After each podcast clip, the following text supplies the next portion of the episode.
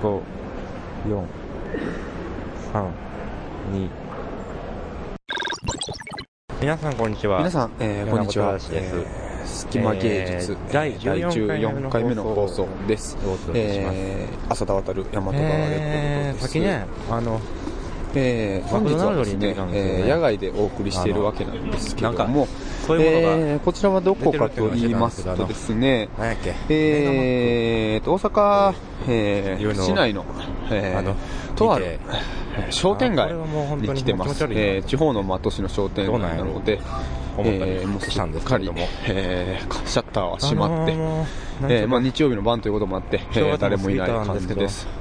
うかまだ全然冬で寒いです、ね。えー皆さんいかがお過ごしでしょうか？あのえーしかし、えー寒いですね、本当に。す。まだまだ冬って感じです。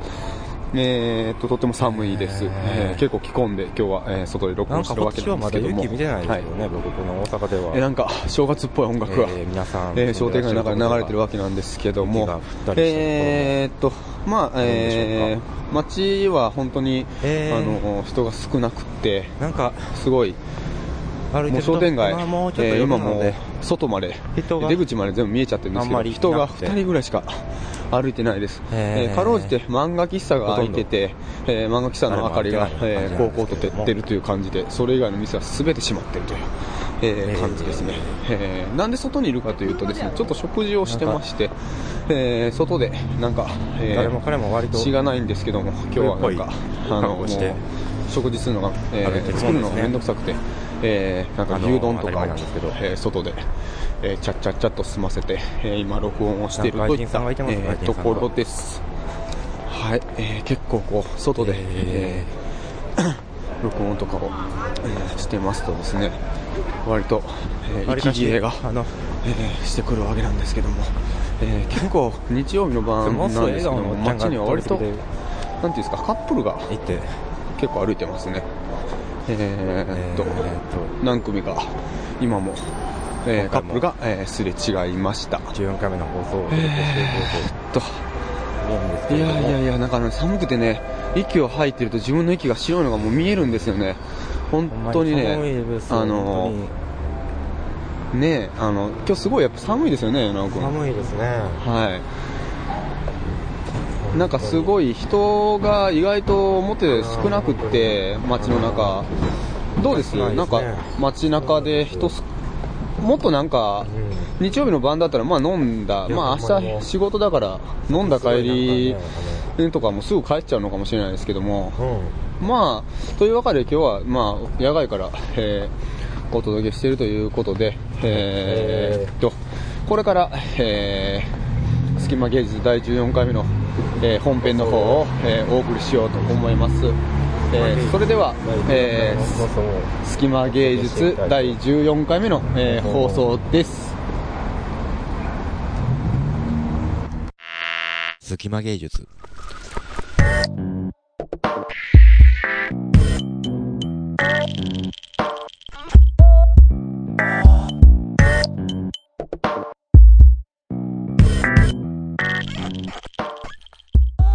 はい、どうもえー、どうも、えー、隙間芸術第14回目の放送をお届けしております。えーっと、米子くん、はいはい。最近、はい。えー野外で録音とかってしました？えーと、録音って言うと音楽演奏してとか？そうですね。まあまあ、あの、即興演奏とか、なんの自分の一人の楽器持って練習とかでもいいんですけども。ああ、ちょっと最近、ここ最近はしてないかな。うん。なんで、あのね、なんかこの前僕、えっと、まあ大阪に住んでる方しかちょっとわからないかもしれないですけども、えっと、大阪の環状線という電車で森の宮って駅があるんですね。うんで、あの、森の宮の駅前に、まあ、すごいでっかい、あの、まあ、公園があるんですけども、うんそこの公園はどうもあの森の宮っていうのは青少年会館とかいろんな文化ホールが多いところで結構あのその地域の中学生とか高校生のブラスバンド部の子たちがうん。結構練習に来ててでまああの公園を使って練習もしてて、結構その駅降りたら、いろんなところから、いろんなそのブラスバンドの練習の音が聞こえてきて、あの、ここはちゃんと曲の練習やってるんですけども、バラッバラに聞こえてくるからもうすごいカオスな状態で音がいっぱい鳴ってて聞こえてくるんですよ。うん。だから、場合によっては誰かがもう発発音練習でずっとビーってずっともうあの、吹いてるだけの音から、どっかでは曲が聞こえてきたりとか、しかもそれが管楽器、金管から木管がいろんな音で聞こえてきて、結構なんかもう、そ、なんちゅうんかな。そ、しかもそれ、そことこう、車の音とか、うん。外の電車とかも撮ってるから、電車の音とか、うんいろんな人の声とかも混じって、すごい、森の宮の駅降りた瞬間に音の鳴り方っていうのは結構公園に近づけば近づくほどすごい面白いことになってて、うんうんなんか、あのーで、まあ僕前から言ってるように外で録音するのとか結構好きで、外の音と自分が演奏する音とがこう、うまい具合に交わる瞬間とかが、うん。をまあ発見できる時とかもあってね、うん。で、なんか最近、まあそれを聞いて、えっ、と、たまたまそういうのを聞いた時期とタイミングがあって、僕ちょっと1枚の CD を見つけたんですけど、うん、うんとしか言えない。1枚の CD を見つけたんですけど、うん。うん、うん、言うてんな、うんこの前自分、僕がなるほどって言ってたら怒ってたやん。え？なるほどってなんやねん、みたいな。それはまあな。うん。うん。え、ほんで、うんかよえほんで、ちょっと待って、あの、だから森の宮を降りたら、うん面白い音がいっぱい、面白いというか、音の鳴り方の具合が面白いと、いろいろ音が鳴ってて。うんなってそれでほいでね、たまたまそれとは別にそれとは別パラレルにうん1枚の CD を見つけたそう、ってそれことだよね。とはパラレルに、同じ時期に。うんわあなんて偶然、タイムにパラレルの話なんですよ、これがこ。パラレルワールドのパラレルワールドなんですよ。こう日常と世界が繋がってるわけですよ。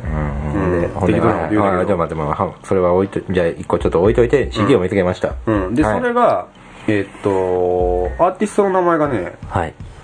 音遊びの会。なん？不思議な名前ですよね。なんやって？音で遊んどんのかいと。遊びじゃないね、音楽は。みたいなね。な、なめんな。とは言わん、全然言わん。いや、ええ名前やなと思ったんですけど、うん。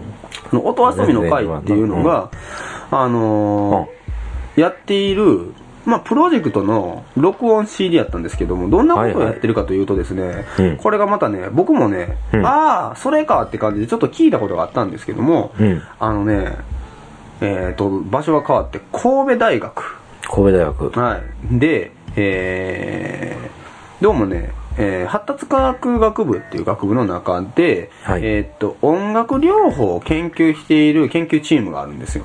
音楽療法って言ったら最近ちょっとよく聞くけどね。うん。音楽療法。うん。ね。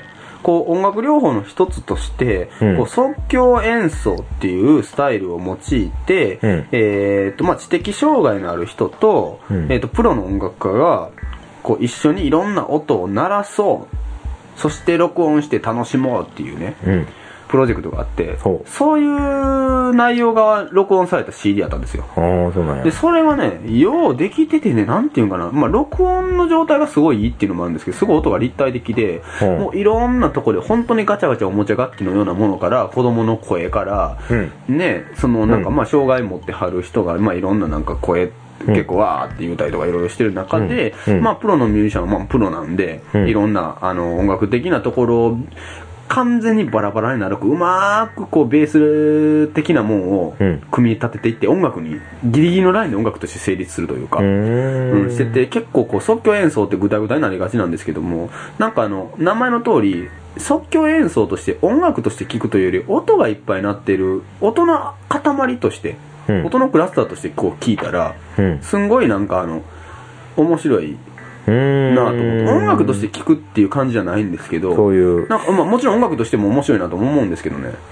なんかね、聞き方がいろいろあって、なおかつその録音の状態っていうのにすごい立体感があったので、結構空間性を感じて、あのー決して外、野外で完全に録音で撮ってるっていうものばっかりでもないんですけども、なんか、あの、ちょうどその森の宮で聞いた音音を聞いて、いろんなところからいろんな音が同時に、何の脈絡もなく聞こえてくるんやけど、どっか一貫性があるような感覚っていうのと似てたので、ななんか、そういうのって楽しいなって思って、男はセーラームーンのコスプレ姿でした。昨日北海道小樽市で出張に来ていた東京の京成電鉄の課長が女性にわいせつな行為をしたとして逮捕されました男は犯行時コートこそ着ていましたが下半身は網タイツだけそして上半身はセーラー服という異様な格好で女性に接近しました。昨日午前0時半ごろ北海道小樽市稲穂の商店街のベンチに座っていた20歳の女性に向かって下半身を露出した男が近づきいきなり女性の胸を触りました。男は駆けつけた警察官に逮捕されました。逮捕された東京の京成電鉄の建設課長伊藤純一郎容疑者は出張で北海道に来ていて犯行時人気アニメ美少女戦士セーラームーンのコスプレをしていたということです。京成電鉄本社では警察から正式に連絡を受けてから処分を検討するとコメントしています。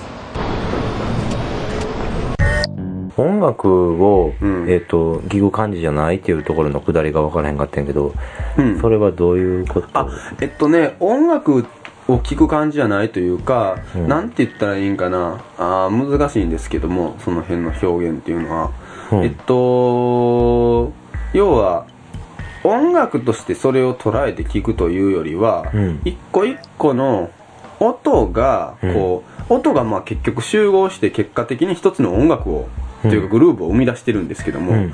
なんかえっと、一音一音どういう音がそこになってるかってことを耳を澄ましていけば、うん。その音の塊の中にも一つ一つの個性っていうのがいっぱい埋まってるんですよ。うんうん。うん、つまり音の例えば20人でプレイしてたら、うん。えっとちゃんと音楽としてね誰々ベースやってドラムやってって旋律があって律動があってコードがあってってやったら、大体ど誰がどういう役割してるかっていうのはもう分かってしまうんやけどももうみんながごちゃごちゃでそれぞれバラバラの楽器をしてて音の塊となって聞こえてきた時に音楽として把握するというよりは一個一個の音がバラバラになってるようなものをこう嗅ぎ分けて聞いていく。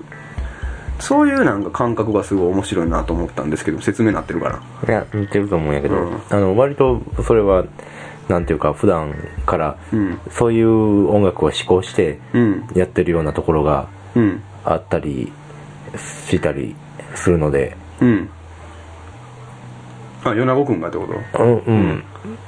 うん。うん。いやまあ僕僕も割とその辺はあの考えたりはするんですけども。うん、うん。なんかうん。いけないこと言うた？いやいや、いやいや音楽として聴くんじゃなくてっていう言い方がちょっと、うん。あの、へ変な感じがしたから。うん。いや、あなんか一としては言葉間違えたかもしれんけど。ああ、うん。なるほど。でも大体言うてることは分かりましたよ。うん。うん。えーっと、その、全体でなって、全然関係ない音がたくさん同時になあんまり、その、例えば、ごく、あ貞子が今言ったみたいに、あの、あの、スタンダードな音楽のセッションの演奏っていうのは、うん。例えばそのドラムがあって、ベースがあって、リズムがあって、えーっと、ギターなりキーボードなり、その和音を鳴らす楽器があったりしてっていうのががっちりリズムの上で組み合わさってうん。やってるみたいなものがわりかしポピュラーな音楽やけどそうではなくてもっとバラ、それからしたらもっとバラバラな演奏がうんあって、それぞれに、うんそれがでも全体として聞こえ、全体として組み合わさって聞こえてくるときにすごい面白いっていう感じはありますよね。うん、あるね。ありますね。で、まあ、なおかつそこが、例えば環境が変わって、まあもちろん室内でもそれはできるし、うん。えっと、さらにこう、フィールドレコーディング的に、外で撮るっていう状態になった時に、ん。その外の環境の、えっと、具体的な環境音って呼ばれるものもあるし、ん。あのー、なんていうかな、空気感とかもありますよね。そこの音として現れてくるか微妙な、なんか、その空間を感じさせる、ていうかな、うん。うん。あの例えば具体的になんか車の音が鳴ってるとかもあるけども、うん。うん外で撮ってるだけでその、まあ、風の音を中心としたすごいなんかあの空間が広がる感じっていうのが、うん。こう結構録音で分かったりするんやけどもそういうのもその音楽のアンサンブルの中に入り込んでくるようなうん。気がするんですよ。うんうん。うん。うん。なんかでそういうのも聞いててまああのーまあ去年僕ね米子君とかと一緒にあの大阪でもう今潰れちゃいましたけども50年ぐらいずっと建ってた松屋ビルっていう、うん、町屋町にあるビルの屋上でそういうもう完全即興で、うんみんなが一人一人がバラバラで音を出していって、うん。こう気が付いた時にこう何らかの形で組み合わせた音のクラスターになって、まあ、一つの音楽を形成するみたいなもう言葉で言っちゃうとそんな難しいことになるけどもそんなことやったりしましたけどまたなんかそういう機会を定期的に設けて録音とかして遊びたいなっていうふうに結構思いましたね。なるほど、うん。そういう感じの思うきっかけにもなったようないい CD やった。うんそうですね。なんかすごく、ね。うんのうん。まあそれはなんていう CD でしたっけ？えっとね、音遊びの会っていうアーティストの音の海、音の城っていう名前の CD があるので、またこちらサイトの方で紹介させてもらおうと思います。はあはいはいうんぜひ、あの、じゃあその時えっと、そうですね、その時にまた、あの、ぜひ聞いてみてください。はい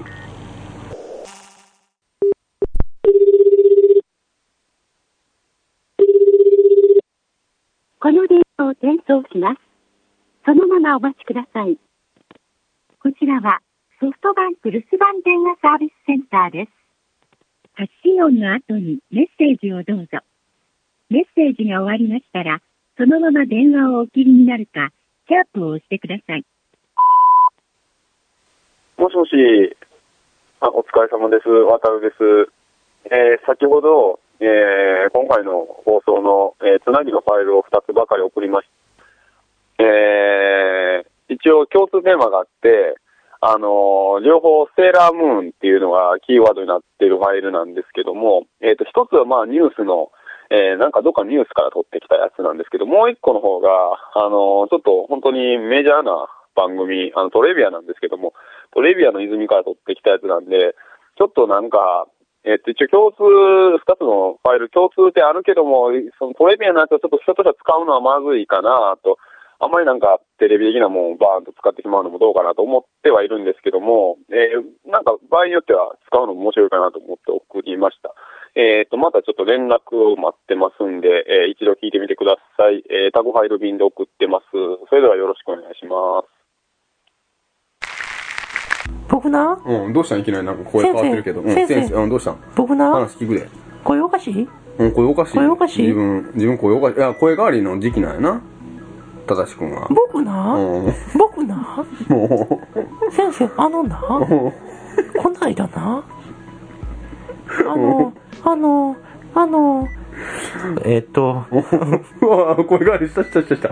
え、今何？小学校？この間な。5年の終わりぐらいから6年の終わりぐらいをこの間。うまいこともうええねんもうええねそのネタ終わったやん浅田君。うん。もう表現した？その終わったネタの話この間何やねん。うん。終わったネタの話はね。んうん。うん。わかったあのねわかった。うん。そんな引っ張るネタちゃうねん。うん。あの 分かった。あのね、この間ね、うん。ちょっと前にね、うん。あの、ちょっと、いライブをするたびに、時々写真を撮ってくれる、あの、写真家の人がいるんですよ。はい。って言って、あの、もちろん、浅田君も知ってる人で、あの、井上義和さんっていう人の。はいはいはい。あの、関西の、うんえっ、と、結構アンダーグラウンドシーンの、うんえー、まあ、主に音楽のライブですよね。ライブをしているアーティストさんの写真を撮ったりとか、うんあとまあ、ダンスのイベントとか、うんいろんなところで結構写真を撮って活動されている方ですよね。うんかなり写真家としては、まあ、あの、芸術関係の記録を、うん。うん、いろいろなところでやられてる。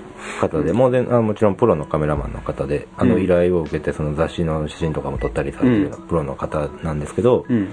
あの、浅田君もライブでその写真を撮ったり、もらったりはい、。僕も彼のホームページにあの、ヤマトガレコードの写真とか上げていただいて、いつもお世話になってます。はい。はい。その井上義和さんなんですけど、はい。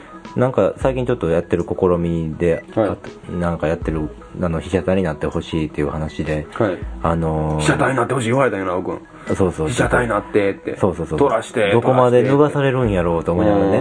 どこまで、なんか手ぶらまでなら、みたいな。うんまあ年も手年やなぶらって裸やん。うん。年も年やからな。うん。まあ上半身ぐらいならと思って行ったんやけど、まあ年も年やしな。ただなんか楽器も。持ってきてくれっていう話なんだよね、やっぱりね。だから、それはやっぱり、トロンボーンやろトトロンボーンがビヨーンって先に伸びた時にやっぱり部屋が隠れるやろ？う んあ、いや、もうその辺にしとこうか。うん。あのね、あの、楽器を持って、まあ一応、芦屋のマダムが聞いてるからな。あ楽器を持って、あの、そのスタジオに、うん。撮影のスタジオに行ってきたんですけれどもね。もうちょっと前の話なんだけど、えっ、と、うん。それは、えっ、と、その井上義和さんという方のちょっと試みで、うん。えっ、とね、写真をこれ、あの、ウェブサイトにアップしようと思うので、写真の話なので、さすがに、うん。もしできれば、ウェブサイトで写真を見ていただきたいんですけど、はい。あの、えっ、と、演奏をする人とか、ステージの上で、うん。その、例えば10分とか15分とか、えー一つの曲とか一つの、なんか、ある程度の長さの演奏をする中に、ね、ステージの上をどうやって動いてるかっていうのをその、えーカメラをそのカメラってそのビデオカメラじゃなくてその写真のカメラを、うん。あの開きっぱなしにして、そまのあシャッター速度をもう完全にあそうそうそう、うん。かずっと開放して、うん開放した状態で。その間の動きが全て焼き付いていくっていう、うん。えっ、と重ねた重なっていくわけですよね。そうだね開放してるから、ん。そういう、えー、と作品をいろんなアーティストで、ミュージシャンとかで撮ってはって、うん。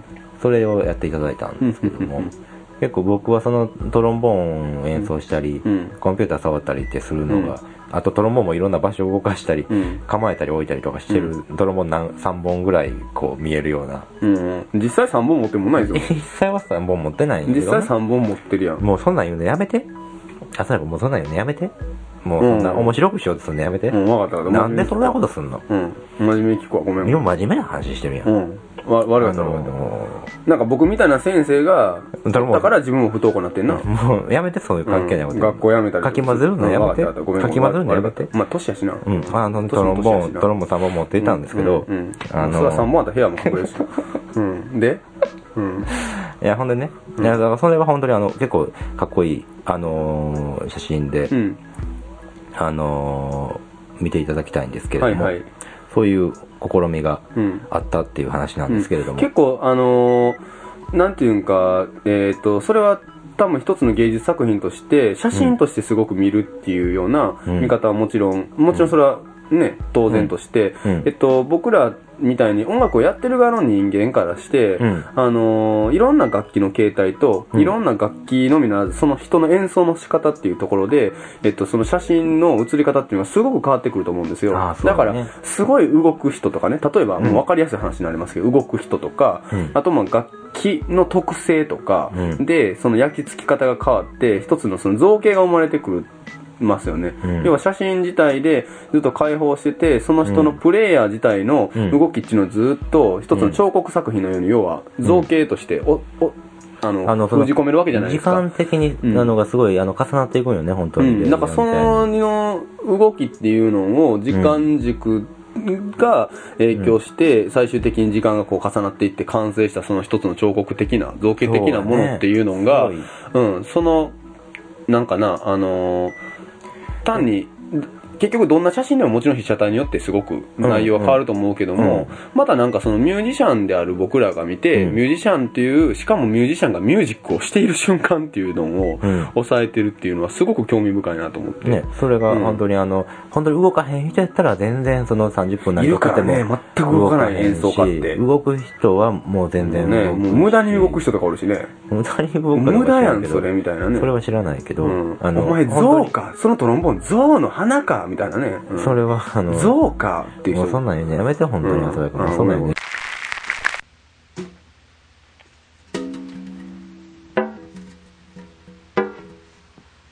浅田君、カンカンって知ってるかい？浅田君、僕は何もこれがカンカンに向かって喋ってるかってこんなこと言ってるわけないんやけどね、浅田君。カンカンって知ってるかい？あのね、カンカンっていうのはね、日中国交正常化みたいなものがあった時に、日中国交正常化みたいなのがあった時に、中国から送られてきたパンダの男の子の方の名前をこれカンカンと言うんやけどね、浅田君。知ってるかい？浅田君。僕は何も、これがカンカンに向かって喋ってるかってこんなこと言ってるわけじゃないんやけどね、浅田君。カンカンっていうのはね、浅田君。黒柳徹子みたいなもんが、黒柳徹子みたいなもんが、中国の白黒の生物を日本に紹介して、やってきたカンカンとランランを迎えるその騒ぎをパンダブームと言うんやけどね、浅田君。知ってるかい？浅田君。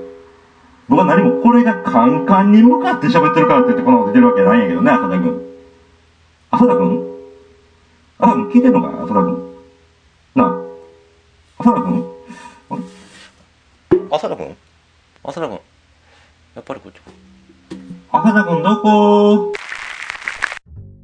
はい、えーイベント情報のコーナーです。えー今回お届けするのは、えー日韓、えーコラボレーション写真展、えーコミカルシニカル、えーという名前の展覧会の、えー紹介になります。えーこちらはですね、えーテーマが、えーまあ、あのそのままタイトルになってます、コミカルシニカルなんですけども、えーまあ、日本、えー、と韓国、えーそれぞれの社会や文化のバックボーンを、えー持たれている、えー作家さんたちがこのコミカルシニカルという、えー共通の、えーテーマを、えーどのように、えー表すか、えーまたこの天来会場自体がですねえー大阪ドーンセンターという会場の地下で、えー行われるんですけどもこの地下がかつて、えープールとして使われてた空間で本当にもうプール跡になってるので展覧会場として、まあ、プールというのは極めてユニークな場所なんですけども、えーそういった楽しみ方も、えーできる、えーなかなか、えー珍しい展覧会だと思います、えー計16名の作家さんが、えーこちらで作品の方を展示されております。えー会期が1月の17日から31日まで。えー開催時間は12時から8時。えー毎週月曜日は、えー休館となっています。会場が、えードーンセンター、えー大阪府立女性総合センターというところです。こちらの地下のプールになります。えー詳しくはホームページなどを、えーサイトの方から、えーリンクを貼っておきますので、えーご覧ください。えーそれと、えーまた私の方の、えーライブの、え告知を、えさせてください。えー私は1月の、えー26日の、えー金曜日、大和川レコードで、えーライブがあります。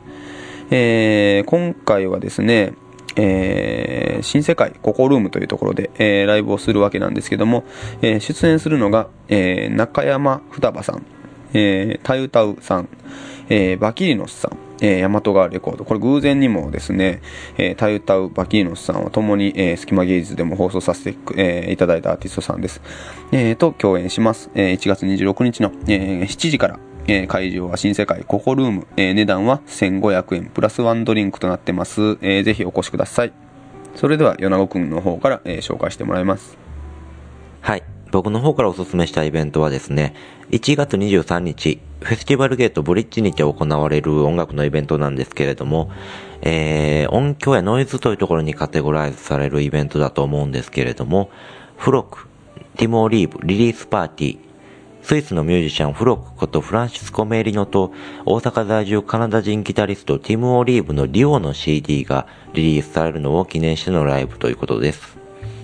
えー出演者は、えーフロク、ティモ・オリーブ、マイク・シフレット、西川文章、森山太という方々で、えーこのイベントをお勧めしたいと思ったのは2つ理由がありまして、え1つは、この出演されるティモ・オリーブとマイク・シフレットのライブをつい最近聞きまして、えー非常に間があっていい音楽だと思えたので、おすすめできるのが一つと、もう一つは、えーこのライブの告知の紹介文に書いてあるんですけれども、ラップトップの面白いライブなんて見たことないという方にぜひともお勧めしたいイベントとありまして、えーというのはそのラップトップコンピューター、ノートパソコンですね。ノートパソコン1台を使ってライブをするっていう形態が電子音楽のミュージシャンには時折ある形態なんですけれども、僕自身も時折そういう形態でライブをすることがありますし、えーっと、そのライブがその他のバンドでライブをやってるとかいう人たちに比べて、えーいかんせんコンピューターに向かってますもんで、その動きもないですし、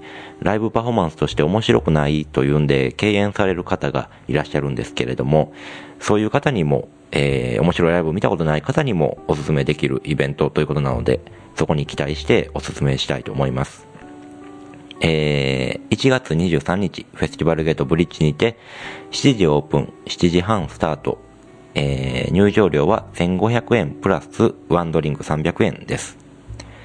あと、このフロックに関しては、この、えー23日を皮切りにジャパンツアーをするようでして、25日神戸ビッグアップル、26日名古屋パルル、29日東京スーパーデラックス、30日東京円盤、2月1日東京ループラインとライブをするようですんで、大阪以外の方もご興味があったら行ってみてください。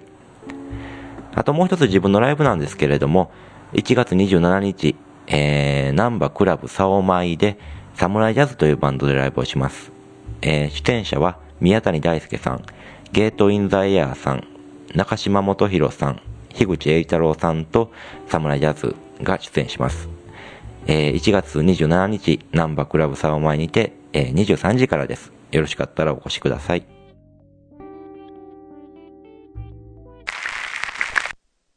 実際に黒柳徹子さんのセーラームーン姿をご覧ください。えー、見たい。えー、すごい私セーラームーン。好きに変わってお仕置きよの主人公ずっと言ってたあなたは俳優さんでいらっしゃるんで。そうですクレヨンしんちゃんはすごいですよね。すごい。二大ヒーローですよ。それ小沢昭一さんがお出になった時にどうせだったら紛争シリーズをやりたいとおっしゃいまして小沢さんがあのアニメの主人公になりたいとおっしゃって僕はクレヨンしんちゃんになるとあの方がおっしゃったのでじゃあ私は考えてじゃあセーラームーンがいいわと言って私はセーラームーンやったんですけどもどう黒柳徹子さんのセーラームーン姿が似合うかどうかは皆さんの判断におまはい、えー、今週の楽曲紹介のコーナーです。えー、今週紹介いたしますのは、えー、関西で、えー、主に活動されている音楽家、池永昌司による、えー、ソロユニット、あらかじめ決められた恋人たちです。えーっと、彼のホームページを、えー参照に紹介させていただくと、えーダブ、えーエレクトロニカを通過した叙情的な打ち込みトラックに合わせて、えーピアニカの生演奏を聴かせるという、そういったスタイル、えーで、えー演奏されてるんですけども、えー彼自身、えーわたえー僕の方も、えー結構長いこと、えー友人のアーティストなんですけども、えー、もともとは、えーソロで、本当に一人で、えートラックに合わせて、えーこう暴れながら、え結構ノイジーなトラックとかも含めて、えただ、彼自身はあくまでピアニカを演奏するっていうかなり独特なですね、えパフォーマンスも含めて独特な、えライブ活動をしてたんですけども、えここ最近、えー様々な、えコラボレーションや、またあらかじめ決められた恋人たちへというソロユニット自体が、えバンド編成にも、えーあのーなってきてるというふうにも、えー聞いております。えー彼はまあ、えーあらかじめ決められた恋人たちだけではなく、えー、ユーキャンというアーティストと、えー一緒にユーキャン、ミーツあらかじめ決められた恋人たちなど、まあいろんな形で、えー結構関西や東京の方などでも活動しているので、えーホームページなどを見たらいろんなライブ情報載ってるので、ぜひ、えー皆さんも、えーライブの方面白いので、えー見てください。えー今日紹介するのは、えー彼のセカンドアルバム、えーブレより1曲目に入っている洪水をお届けします。それではどうぞ。